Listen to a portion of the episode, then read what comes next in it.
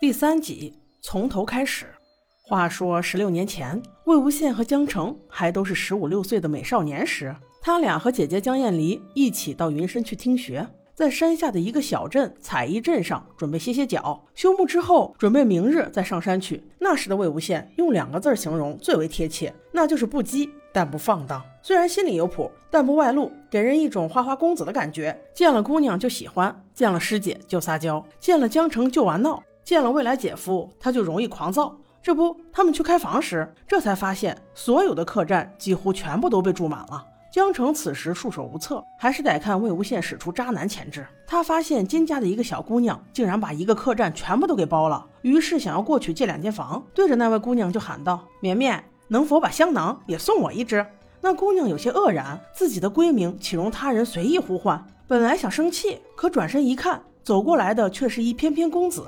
只是微笑，眉眼间都能看出暖阳，好生明媚。于是由怒转嗔道：“谁让你叫我绵绵的？你要想知道人家叫什么名字，你就得先说你叫什么名字呀！”魏无羡闻言笑得更灿烂了。我说了，姑娘可要记好啊！我叫远道。此话一出，绵绵和旁边那个女孩还真的研究了起来，说是世家公子里面没听说过有叫远道的呀。突然间才反应过来，这是在调戏他。哈哈哈。青青河边草，绵绵思远道吗？好害羞呀！但是嘴上还是骂道：“不要脸！”估计这会儿心里乐开花了吧？魏无羡紧接着正经起来，不但说了自己的名字，而且还想请姑娘帮忙，看看能否匀出两间房间。这会儿的绵绵被撩到位了，当然也就做主给他们了两间。这说明什么？出门在外，嘴皮子最重要啊！这一段听得小杰心里一颤呢。面对这样的花式撩人，我就问你受不受得了？这里电视剧是做过一些改编的。原著中虽然也有撩绵绵这一段，但是是出现在木樨山找屠戮玄武的路上，安排在这里也不违和。而彩衣镇的这段客栈戏是特意加给师姐和金子轩的，要为金子轩不满着婚约做一个铺垫。但是姐弟三人这刚进房，屁股还没有坐热，小二就跑过来告诉他们，这房不能给他们住了，因为金主爸爸他不愿意。那这位金主还能有谁？不就是那位傲娇的小孔雀吗？即使是未婚妻，我也不同意。这时的金子轩是哪哪都没有看上江厌离，满心认为江大小姐配不上他。师姐幽怨道：“走，我们不在这里了。谁还没点小自尊心呢？”羡羡却有点不服，好不容易骗来的两间房，就这样拱手让人了。于是从故事的一开始，他就对金子轩有意见。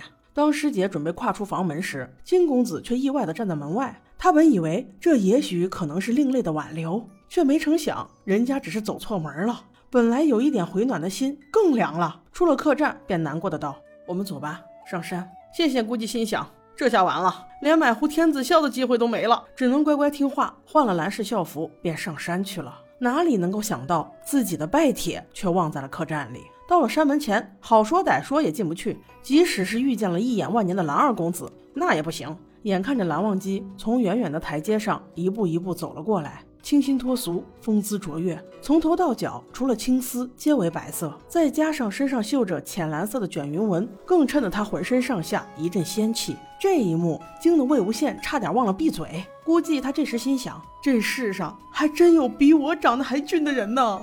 江澄见状，赶紧上前跟蓝二公子施了一礼，说明了忘带拜帖的缘由。蓝忘机却不通情理，刻板道：“没有拜帖，不得入内。”听了这话的魏无羡，霎时间对他好感全无。开口就是一连串解释，这在蓝忘机眼里就是多余，于是随手便把他禁言了，带着一具半死不活的傀儡，就去找了哥哥蓝曦臣。无奈之下，姐弟俩只能在门外等着，等魏无羡回到镇子取回拜帖。不过他们没想到的是，等来的却是蓝忘机。忘机见到哥哥，便说了事情缘由，尽快过来接他们入山了。这就是我们外冷内热的蓝二哥哥呀！第一集就被你暖到了。这话又说回来。魏无羡自告奋勇的去找拜帖，最大的目的就是见缝插针的去买两瓶天子笑。回来却见江澄和师姐都不见了，倒也是不担心，没有打斗痕迹，必然是安然无恙的。于是便志得意满的拎着酒壶破了结界，翻墙进来，却被早已在这里守株待兔的蓝湛吓了一个机灵。这是蓝湛第一次正眼瞧他，虽然白日里对他使用了禁言术，但那只是迫于无奈。但此时不同。蓝忘机把魏无羡所犯家规一一列出，已有薄怒。他心想：这厮还敢在我眼皮底下破了结界，带酒翻墙，一言不合还要贿赂我，置我蓝氏家规于何地呀？再说了，贿赂我一瓶酒就想把我打发了？你还不如跟我打一架呢，正好现下手痒痒了。魏婴自然不会认罚，各种耍赖想逃跑。白衣翻飞之间，仙剑出鞘，两人竟在屋顶斗了起来，皆是姿容出众，身形修长，在这朦胧的月色中更显俊逸。这神仙打架的名场面，真是闻者流眼泪，见者流口水啊！这刚一交手，魏婴心道：想不到这小古板功夫这么好，这又何尝不是蓝忘机的想法？同辈之中，能与他打成平手的少之又少，如今好不容易出了一个，竟是这么一个纨绔。打到此时，竟还见未出鞘，更是不服。他估计心想：我最近是不是架打少了，连个酒鬼都干不过？两人就这样从屋顶上打到地上，魏婴一个不留神，就被蓝二公子逮了个正着，谢了他一壶酒，气得他直言道：“让蓝忘机给他赔。”蓝忘机却说：“你转身。”妈呀，这是魏婴第一次见到困扰他了两辈子的蓝氏家规，心里只道：变态中的变态。这也难怪蓝氏中人都是这副德行了。既已如此，魏婴不再缠斗，直接飞上屋檐，把酒喝了，边喝还边胡溜八扯，说什么世家女修都倾慕蓝二公子，殊不知蓝二公子是一个冷酷无情、迂腐刻板之人。这话不是找事儿吗？天真雅正的蓝二顿时凌乱了，他一辈子还没有见过这种人，一天之内连犯数条家规不说，还不知悔改，胡言乱语，张嘴就来，自己不要脸，也不管别人要不要脸。最可恨的是，这人功夫还不错，竟然长得也好看。你说这老天爷是不是瞎了眼了？于是果断再一次禁言，一日之内两度禁言。蓝湛难为你了。此时，蓝曦臣和蓝启仁正在研究今天带回来的傀儡。魏婴被蓝湛揪着领子，就这么提了进来，以一个非常不雅的姿势和蓝家的家长见了面。西尘哥哥听明白来由之后，帮魏无羡解了围，不但给他解了禁言，而且还告诉他。蓝忘机把江澄和江厌离都已经安顿好了。这魏无羡一听，哦，原来是自己误会了，于是就凑到蓝湛跟前，想跟他缓解缓解关系。岂料蓝忘机拒人于千里之外，心里想着千万不要让他再与这等人物有任何关系。就在此时，那个白日的傀儡吸引住了魏无羡的目光。此时他细细看来，分析的头头是道，三言两语便使众人豁然开朗。这也许又一次击碎了蓝湛的三观吧。